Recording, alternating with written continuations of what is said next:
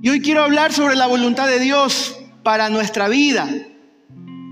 Y si nosotros queremos buscar un mejor modelo, el modelo más importante con respecto a la voluntad de Dios, déjeme decirle que Jesús fue la persona que siempre estuvo dispuesta a hacer la voluntad de su Padre. Él en todo momento tuvo ese deseo, esa predisposición, ese apego, esa necesidad de hacer la voluntad de Dios. Por ejemplo, la Biblia dice en Juan 4:34, miren lo que el Señor dice, mi alimento consiste en hacer la voluntad de Dios, quien me envió, y en terminar su obra. En cambio, en Juan 6:38 dice la palabra, dice el Señor, pues he descendido del cielo para hacer la voluntad de Dios, quien me envió, no para hacer mi propia voluntad. Y en Mateo 26:42 dice, entonces Jesús los dejó por segunda vez y oró, Padre mío, si no es posible que pase esta copa a menos que yo la beba, entonces, ¿qué dice? Uno, dos y tres, ¿qué dice? Hágase tu voluntad. Continuamente en la Biblia vemos a Jesús con un carácter inigualable.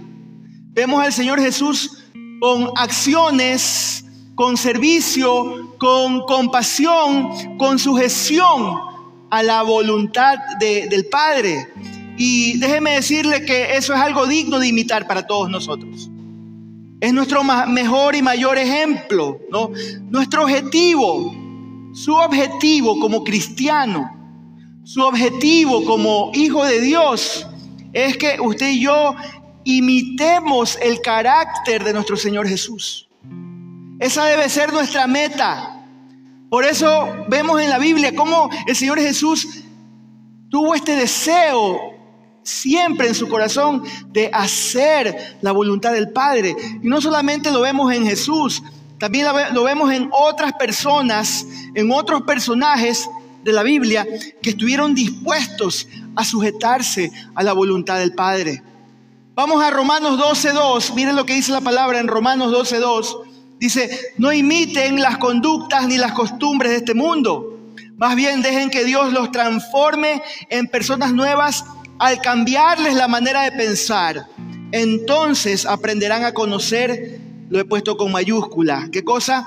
La voluntad de Dios para ustedes, la cual es buena, agradable y perfecta. ¿Cuál es la voluntad de Dios? Según las, últimas palabras, la voluntad de Dios es buena, es agradable y es perfecta. ¿Cómo es la voluntad de Dios? 1, 2 y 3. Es buena, agradable y perfecta. ¿No? Ahora, al referirnos a la voluntad de Dios, hablando de la voluntad de Dios, nosotros tenemos que entender que la voluntad de Dios es aceptar, comprender los planes y propósitos que Dios tiene para mí. Lo que Dios tiene para mí es entender que sus planes son mejores que los míos, que sus propósitos son mayores y más altos y más profundos que mis propósitos o que mis pensamientos. Y en este punto pueden surgir varias preguntas, pero todas las preguntas confluyen en la misma pregunta. Podemos decir, pero ¿qué es la voluntad de Dios? Pero ¿cómo es la voluntad de Dios? Pero ¿qué debo hacer para saber la voluntad de Dios? Yo la he puesto en una sola pregunta. ¿Cómo saber si yo estoy en la voluntad de Dios?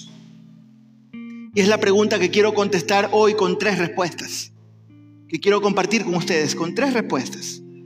En primer lugar, ¿cómo yo puedo saber que estoy en la voluntad de Dios? ¿Cómo yo puedo entender que estoy en la voluntad de Dios? Número uno, yo tengo que hacer las cosas que le agradan a Él. Si yo realmente quiero y estoy dispuesto a emprender este camino de caminar en la voluntad de Dios para mi vida, es sencillo, o mejor dicho, es simple, pero no es fácil. Tengo que hacer las cosas que le agradan a Dios. Miren lo que dice, por ejemplo, el texto que tengo aquí en Hebreos 13, 20, 21. El Dios que da la paz levantó de entre los muertos al gran pastor de las ovejas, a nuestro Señor Jesús, por la sangre del pacto eterno, que Él los capacite en todo lo bueno, para hacer qué cosa? Su voluntad, y que por medio de Jesucristo cumpla en nosotros lo que le agrada. A Él sea la gloria por los siglos de los siglos. Amén. Hermano querido, hacer la voluntad de Dios tiene que ver con hacer las cosas que a Él le agrada. Siempre será así, ¿no? Y esas cosas a veces no me van a agradar a mí. A veces será un poquito doloroso. A veces no, nos gustará o que vamos a querer irnos por otro camino. A veces vamos a renegar, nos vamos, nos vamos a molestar, ¿no? Pero si estoy haciendo las cosas que tienen que ver con la voluntad de Dios, estoy haciendo las cosas para el Señor, entonces estoy haciendo lo que le agrada a Él. Es igual que su relación matrimonial. ¿Cuántos casados hay aquí? Levanten la mano los casados. Si usted ama a su pareja, ¿qué es lo que tiene que hacer? Va a tratar de hacer las cosas que le agradan a su pareja, a su cónyuge. Va a tratar de agradarle a esa persona. Va a tratar de hacer que se sienta bien. O por lo menos es lo que como hijos de Dios debemos, es lo que debemos hacer. No sé si usted le enseñaron otra cosa. Pero si usted quiere y ama a esa persona, usted va a hacer todo lo posible por agradarle a esa persona. ¿no? Es igual mi relación con Dios. Si quiero imitar a Cristo, si quiero imitar a Dios, si yo quiero agradarle a Él y yo quiero estar centrado en su voluntad, yo debo hacer lo que le agrada a Dios. Yo debo hacer lo que le agrada a Él. Ahora, el pasaje que leímos dice algo muy interesante. Quiero que preste atención a esto. Dice, en, el, versículo 21, volvemos a Hebreos 13, 21, dice, que Él los capacite en todo lo bueno para hacer su voluntad. Y que por medio de Jesucristo Dios cumpla en nosotros lo que le agrada, a Él sea la gloria por los siglos de los siglos. Amén. Hermano querido, ¿qué significa esto, hermana querida? En mis fuerzas, yo solo, por mis propios medios, por mis propias capacidades, yo no puedo agradar a Dios. Usted en su propia capacidad no puede agradar a Dios. Yo necesito pedirle a Dios que me ayude a agradarle, a hacer su voluntad. ¿no? Jesús estuvo dispuesto a hacer la voluntad del Padre, pero en su humildad, en su humanidad, perdón, le está costando en ese momento, cuando está en Getsemaní, la próxima semana vamos a recordar la muerte y resurrección de nuestro Señor. Pero cuando Él está ahí en Getsemaní, cuando Él está ahí, dice que, que su sudor eran como gotas de sangre. ¿Por qué Él estaba así? Porque estaba luchando. ¿No? Le está costando la voluntad de Dios y dice, Señor, si puedes, ayúdame. Este trago es amargo, esta copa es dura. Yo no puedo solo, no quiero hacerlo, es difícil. No quiero ir en este camino porque sé lo que viene para mí. Me van a crucificar, voy a pasar por un tiempo difícil en mi vida. Pero Él dice, esta copa es amarga, es difícil lo que voy a hacer. Jesús está siendo vulnerable con el Padre. Jesús, está siendo humilde y honesto con su Padre. Y déjeme decirle que se vale ser honesto con el Padre. Se vale ser vulnerable con el Señor. Se vale que en algún momento tú digas, Señor, pero esto es difícil y, que muchas veces tengas que, con el respeto que Él se merece, decirle lo que sientes. Puedes hacerlo como lo hizo el Señor, como lo hizo nuestro Señor Jesús. Y Él dice, yo no puedo hacer esto solo. Porque hermanos, humanamente hablando, es imposible que solos podamos agradar a Dios es mediante la ayuda del Señor, como lo hemos leído en Hebreos 13:21. Es por medio de la ayuda de Él que usted y yo podemos hacer la voluntad de Dios. Solo usted no lo va a poder. Es interesante, hermanos, que aunque Jesús es nuestro mayor ejemplo de hacer la voluntad de Dios, de hacer la voluntad del Padre, también vemos otros personajes, podemos ver otros personajes que también hicieron la voluntad de Dios, fueron buenos ejemplos en la Biblia. Por ejemplo, Noé. ¿Cuántos conocen a Noé? han escuchado la historia de Noé? ¿no? Noé, mis queridos hermanos, fue alguien que obedeció a Dios. ¿No? Dios le mandó y él obedeció tal y como Dios se lo pidió. A Noé se le ordena que construya un arca que flote sobre el agua, ¿no? Que para, para poder ahí meter animales y meter a toda su familia, ¿no? Si usted va a Génesis 14, no lo vamos a leer ahora, léalo en su casa, pero si usted va a Génesis 6, 14 al 16, en adelante, Dios le da instrucciones específicas a Noé. Le dice cómo tenía que ser construida el arca, le da medidas exactas le dice dónde tiene que ir la ventana, dónde tiene que ir la puerta. Y le dice específicamente, tienes que ponerle brea para impermeabilizarla, para cuando esté flotando, no se meta el agua como en estos días está pasando con algunas de nuestras casas. ¿No? Le da instrucciones específicas. Y creo que en estos días aquí en Ecuador necesitamos algunas arcas por los diluvios que están pegando. Me encanta cómo Noé, conforme a lo que Dios le pidió, mis hermanos, él hizo, él obedeció. Y Dios, ¿qué sabe lo que hizo Dios? Por esta obediencia de parte de Noé, lo reconoce como justo. Lo, reconoce como un hombre justo y le concedió su gracia.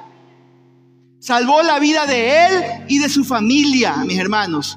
Por eso les digo, y quiero repetirlos ahora, hacer las cosas que le agradan al Padre traerán bendición para su vida. ¿Quiere hacer la voluntad de Dios? Haga las cosas que le agradan a Él. ¿Y sabe qué va a pasar? Así como a Noé, Dios le traerá bendición por obediente.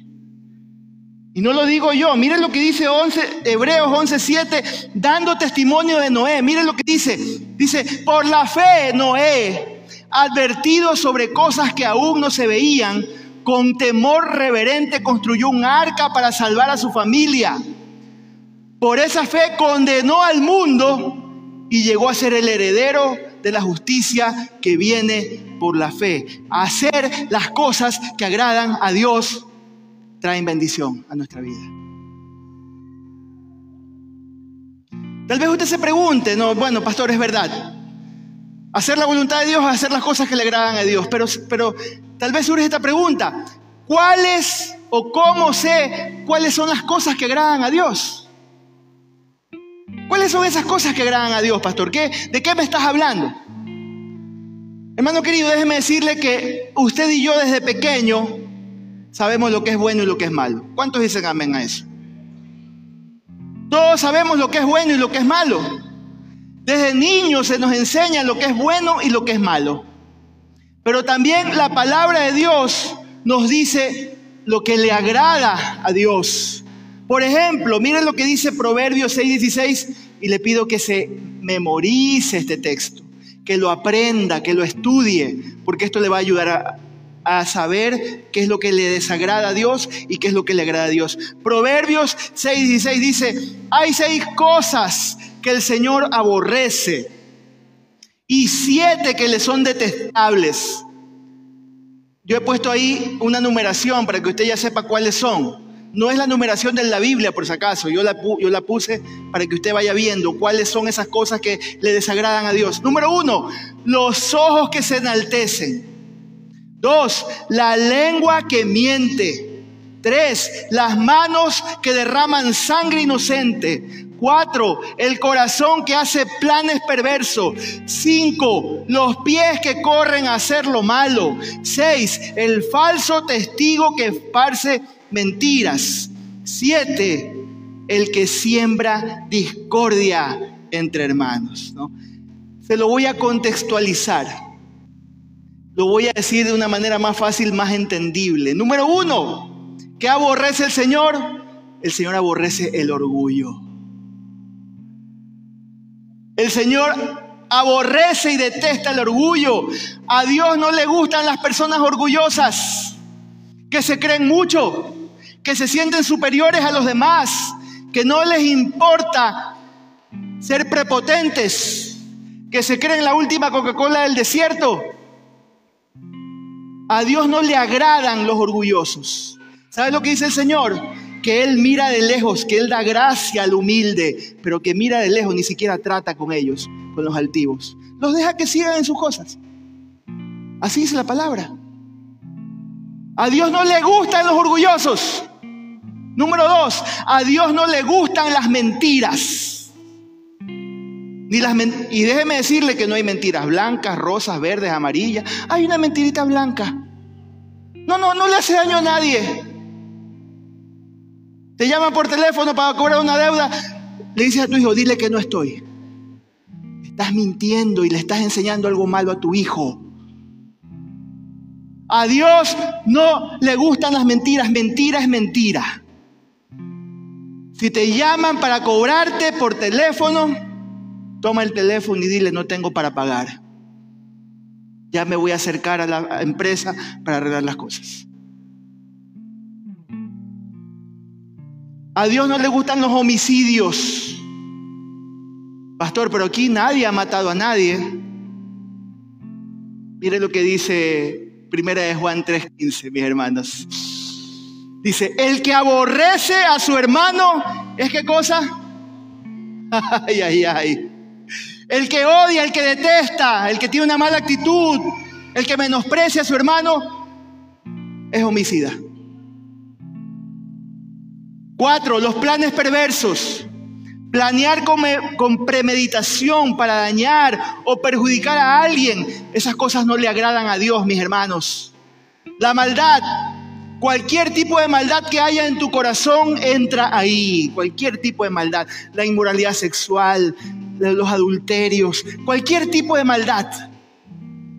Eso no es estar en la voluntad de Dios. El chisme y la calumnia, Dios mío, Señor, ayúdanos. Dios detesta el chisme y la calumnia. Dios detesta a la gente que agrega, que inventa, que le pone más sal al encebollado, a la sopa, para seguir ahí hablando y seguir hablando, ¿no? Hablar mal, calumniar, esas cosas a Dios no le agradan. A Dios le molestan. Y número siete, la discordia, que va de la mano con el chisme, ¿no? ¿Qué es la discordia? Sembrar división. Sembrar división. Cuando tú vas a decirle algo a, alguien sobre tu hermano, que es otro hijo de Dios, te lo cuento para que ores.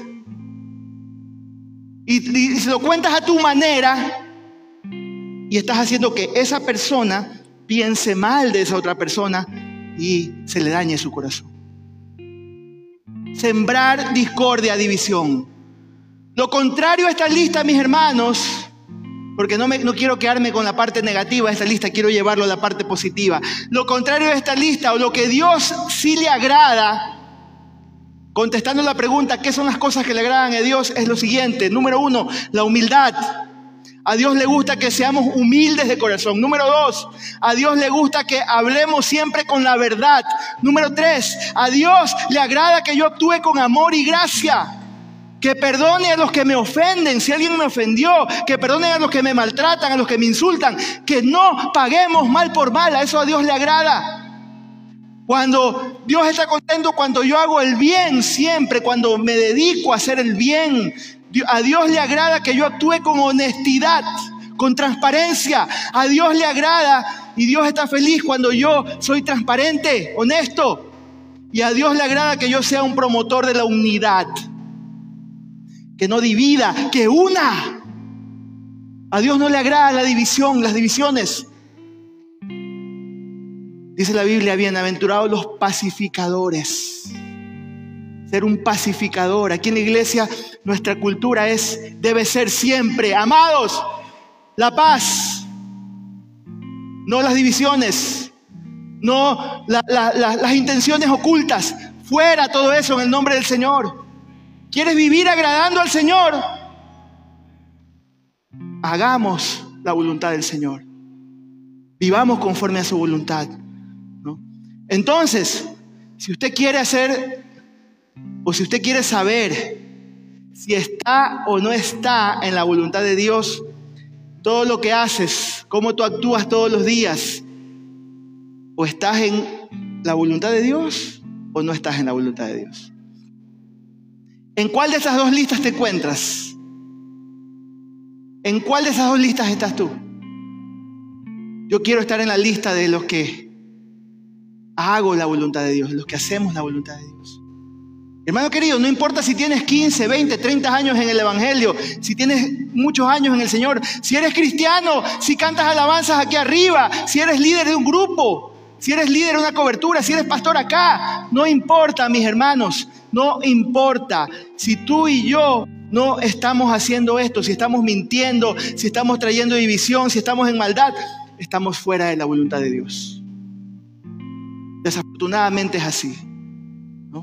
Si estás, estás planeando perjudicar, hacer mal, ¿no? Estás fuera de la voluntad de Dios. Y nuestro objetivo como cristianos es estar dentro de la voluntad de Dios, mis hermanos. Siempre debe ser así. Te vuelvo a preguntar, le vuelvo a preguntar, ¿quieres estar en la voluntad de Dios para tu vida? Haz las cosas que le agradan a Dios haz las cosas que le agradan a Dios.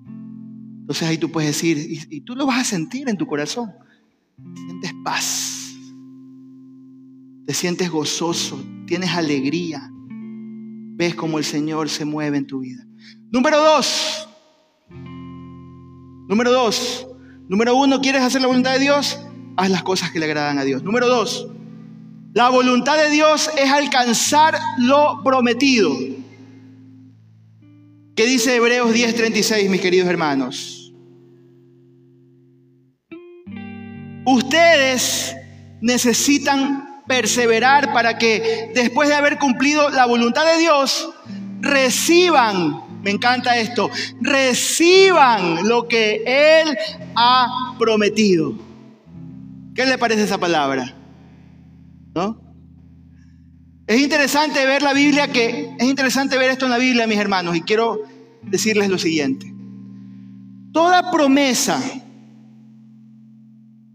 Toda promesa que usted ve en la Biblia, desde el Antiguo hasta el Nuevo Testamento, no hay ninguna promesa en la Biblia, una promesa de bendición para nuestras vidas, que no tenga una cláusula. Todas las promesas que están en la Biblia tienen un condicionante, tienen una cláusula para nosotros. Todas. Le doy ejemplos.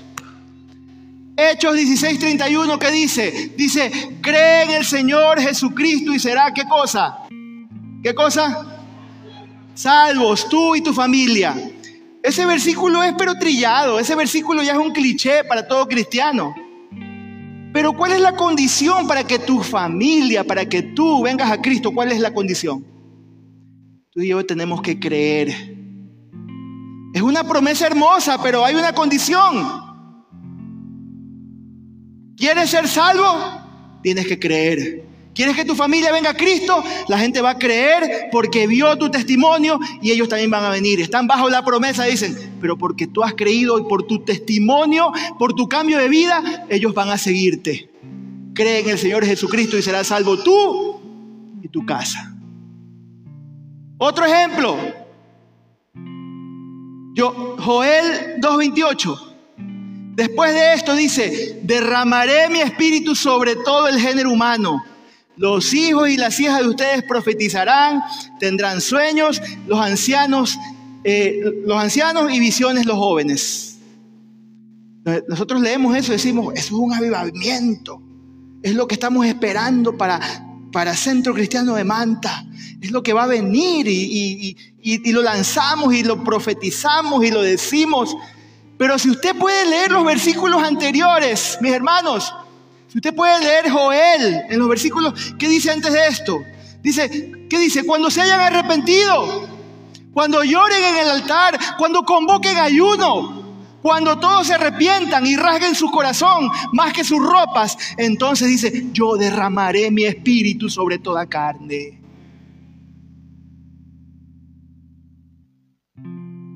A veces pensamos que, ah, ya está, listo. La varita mágica del, genio. Y ya está todo. No, mis hermanos. Hay condicionantes hay cláusulas que el Señor pone para que cumpla lo que usted está queriendo, lo que Dios tiene para su vida. Otro ejemplo, para que vean que no son casualidades. Dice Filipenses 4:19, mi Dios pues suplirá toda necesidad de ustedes conforme a sus riquezas en gloria en Cristo Jesús. ¿Qué es lo que decimos? No, no te preocupes. Dios te va a suplir todo lo que tú necesitas. Dios te va a bendecir con todo lo que tú necesitas. No te preocupes. Él te va a conceder las peticiones de tu corazón, todo lo que tú quieres. Ojo, hermanos, lea el contexto. Lea el contexto. Lea lo que dice la palabra de Dios. Pablo les está diciendo a los filipenses, porque han sido generosos y dieron para la obra del Señor. Se dieron a sí mismos, dice Pablo. Lea el texto. Lea Filipenses 4, ¿no? Se dieron a sí mismos, entonces mi Dios suplirá todo lo que les falte. Hay que ser generoso, hay que sembrar, ¿no? Pero si no lo hago, entonces es, poco probable que suceda, mis hermanos. Es poco probable que suceda. Hermano querido, recuerde siempre esto. Toda bendición tiene una cláusula y debo obedecer para yo alcanzar lo prometido. Necesito estar dentro de la voluntad de Dios. ¿Me siguen amando? ¿Cuántos están atentos? Denle un aplauso al Señor.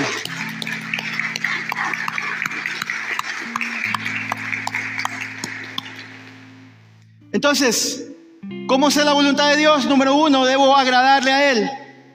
Debo hacer lo que le agrada a Él. Número dos, ¿cómo yo sé la voluntad de Dios? Debo hacer lo que tengo que hacer para alcanzar las bendiciones del Señor.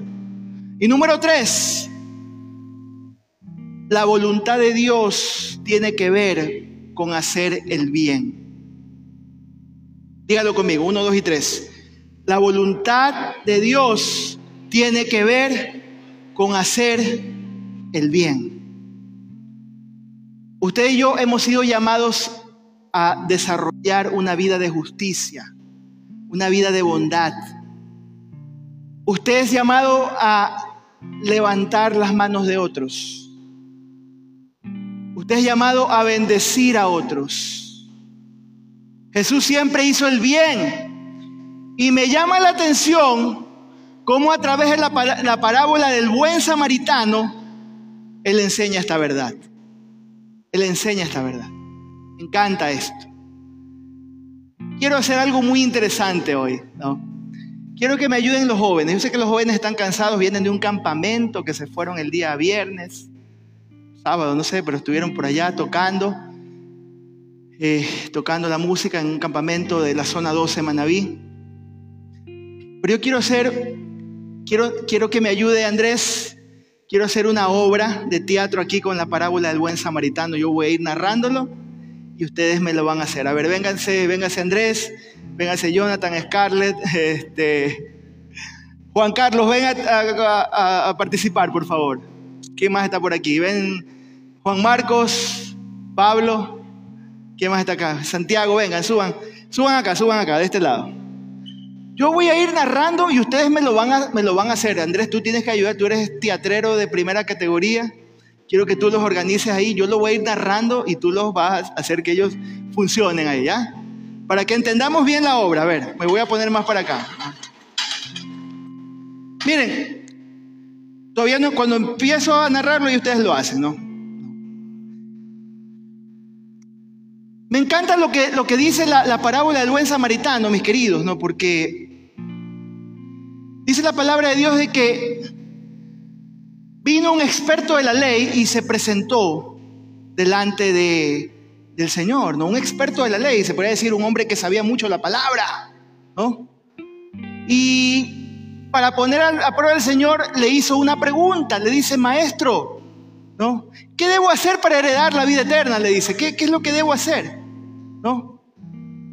Y Jesús le replicó, ¿qué está escrito en la ley? Le dice, ¿cómo le interpretas tú? ¿No? Y como respuesta el hombre dice lo siguiente, ¿no? ¿Qué, dice, ¿Qué le dice? Ama al Señor tu Dios con todo tu corazón, con todo tu ser, con todas tus fuerzas y con toda tu mente.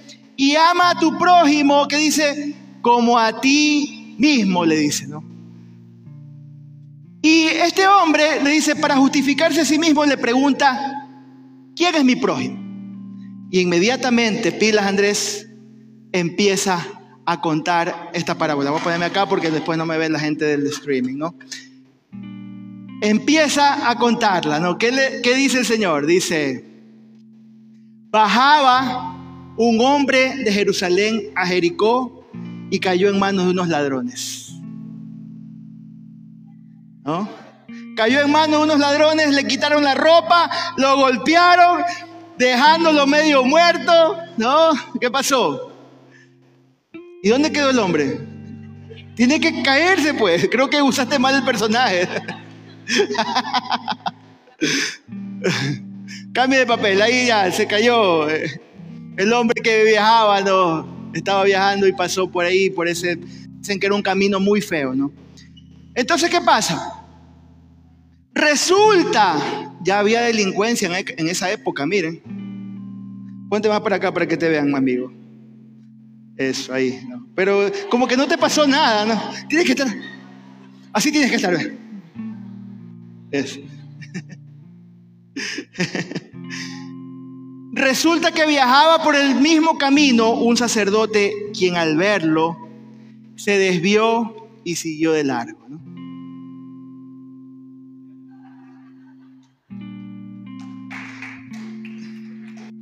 ¿Quién sería en esta época el sacerdote? Un pastor, un líder, alguien reconocido en la, en la iglesia del Señor. Pasó de largo, no ayudó, se desvió y siguió de largo, ¿no? Así también llegó a aquel lugar un levita. Y el levita al verlo se desvió y siguió de largo, ¿no? Pobre hombre. Pero dicen, y, para nosotros, ¿quién sería un levita?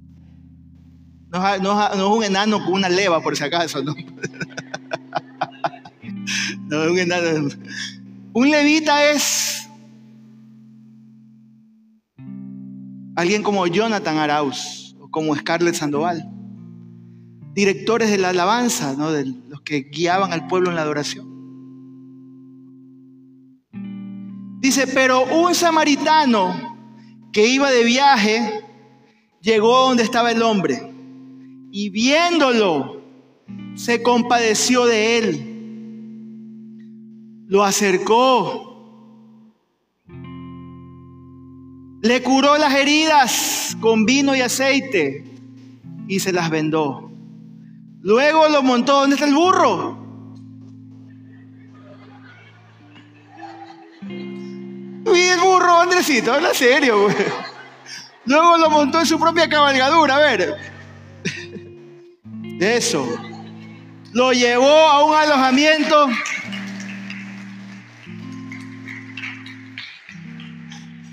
Te faltó la utilería, pues Andrés, habla serio. Gracias, chicos. Démosle un aplauso a estos jóvenes, por favor.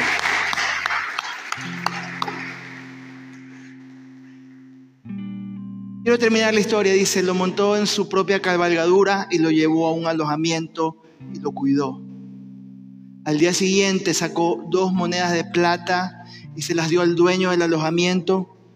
Cuídenmelo. cuídemelo, le dijo.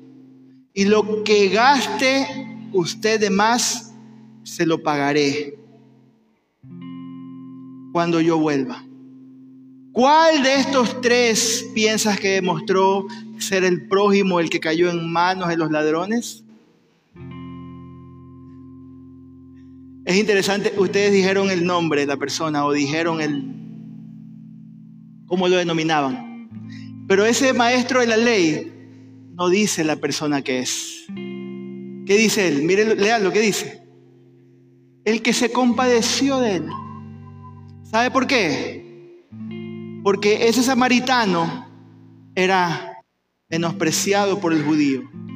Porque ese samaritano, no voy a entrar en historia, en algún momento Juan Carlos puede contarles cualquier cosa, él sabe mucho de los judíos, ¿no? La mano Juan Carlos para que lo conozca la congregación, Sabe mucho del pueblo de Israel. Pero ese samaritano en algún momento de la vida se juntó, fue exiliado, el reino del norte fue exiliado antes de que fuera exiliado Judá, el reino del sur y, fueron llevados y se juntó, se mezcló su raza y por eso al pasar los siglos, los años, los siglos, el pueblo de Israel menospreciaba a los samaritanos. Lo tenían en poco, lo tenían en menos. Y por eso este judío dice, este maestro le dice, el que se compadeció, porque ni, siquiera quería nombrar al samaritano. Pero este hombre tuvo compasión. ¿Sabes lo que es compasión? que cuando ves la necesidad de alguien se te mueven las tripas, perdón que lo use así, las entrañas, sientes algo aquí dentro, ¿no? Tú dices, necesito hacer algo, me muevo a hacer algo, me muevo a ayudar. Y eso es la voluntad de Dios, mis hermanos. Que usted y yo tengamos esa compasión. ¿Y qué le dice? ¿Cómo le contesta el Señor? Anda entonces y haz tú lo mismo. La voluntad de Dios es que usted y yo seamos motivados a hacer el bien. Y quiero pues felicitar nuestra congregación porque estamos entrando en, esta, en este mover de hacer el bien, yendo a los hospitales, ayudando a personas necesitadas. Me encanta lo que está pasando y creo que vamos a seguir haciendo mucho más, haciéndoles el bien a, los demás. No, no podemos pagar mal por mal, mis hermanos. No es de Dios. Debemos amar a nuestros enemigos. No solamente vamos a hacerle el bien a los que queremos, tenemos que hacerle el bien a todos, aún a los que hablan mal de nosotros, aún a los, los que hablan mal de nosotros, nosotros los bendecimos, hablamos bien de ellos. ¿No? Si alguien habla mal o hace algo en contra de mí, ¿qué debo hacer? Yo debo orar para que Dios tenga misericordia de esa persona. Esa debe ser mi actitud para estar en la voluntad de Dios, mis hermanos. La palabra de Dios nos da, nos, da, luz y nos da claridad con respecto a hacer siempre el bien. Miren lo que dice Gálatas 6.9, dice, no nos cansemos de hacer el bien, porque a su debido tiempo cosecharemos si no nos damos por vencido, por vencidos. En algún momento usted y yo nos podemos cansar. Dice, pero ¿hasta cuándo yo voy a seguir haciendo el bien? Siempre me pagan mal. Si siempre se portan mal conmigo, si esa gente es mal agradecida. Yo no sé si en algún momento usted se, ha cansado. A mí me ha pasado. Pastor, usted, sí, yo me he cansado. Pero aquí dice claramente, no te canses de hacer el bien. Pide al Señor que te ayude, porque a su debido tiempo vas a cosechar. Se te va a retribuir lo que has invertido y mucho más. Vas a ser honrado por Dios. Esos que en algún momento hablaron mal de ti, que estaban en tu contra, que te ponían ahí el pie para que no sigas, ellos van a darse cuenta del, error en el que estuvieron. Y dice la Biblia que a ascuas de fuego se le va a arder la cara de vergüenza, dice otro texto bíblico. Porque tú estás siempre, no te has cansado, no te has cansado, no te has cansado de hacer el bien. Tú vas a ver el fruto si no te das por vencido. Vas a ver la respuesta de Dios si no te das por vencido. Quiero terminar aquí este mensaje. Hermanos, hermanos queridos, la voluntad de Dios para nosotros nos debe llevar, vuelvo a repetir estas tres cosas. Número uno, a hacer las cosas que le agradan a Él. Número dos, a alcanzar las promesas que Dios tiene para nosotros. Y número tres, a hacer el bien siempre. Andar en la voluntad de Dios a usted le va a garantizar bienestar. Le va a garantizar bendición. Y déjeme decirle, y no, me, y no me da temor decirlo, le va a garantizar también prosperidad en su vida. Cada vez que yo veo a personas que andan en la voluntad de Dios y que bendicen a otros, yo veo cómo Dios los bendice a ellos. Yo veo cómo Dios suple sus necesidades. Cuando andamos en la voluntad de Dios, y siempre me gusta decir esto, yo no les estoy hablando un mensaje de prosperidad, les estoy hablando de lo que pasa, es la respuesta, es la cosecha de lo que tú y yo sembramos todos los días de nuestra vida. Dios te va a bendecir. El hermano David lo leyó, fue nuestro texto inicial. Vuélvalo a leer, Deuteronomio 14, ¿no? Estas son las bendiciones que te alcanzarán. Bendito serás en el campo, bendito serás en la ciudad. Bendita será tu alacena, bendita será tu arteza. Tus enemigos correrán por todos los lados, vendrán en formación, pero huirán delante de ti, dice la palabra.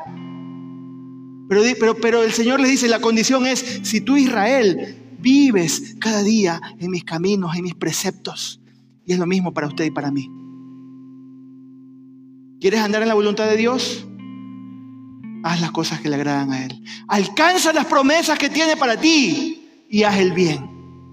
Ese es el, ese es el condensado del mensaje de hoy, hermano.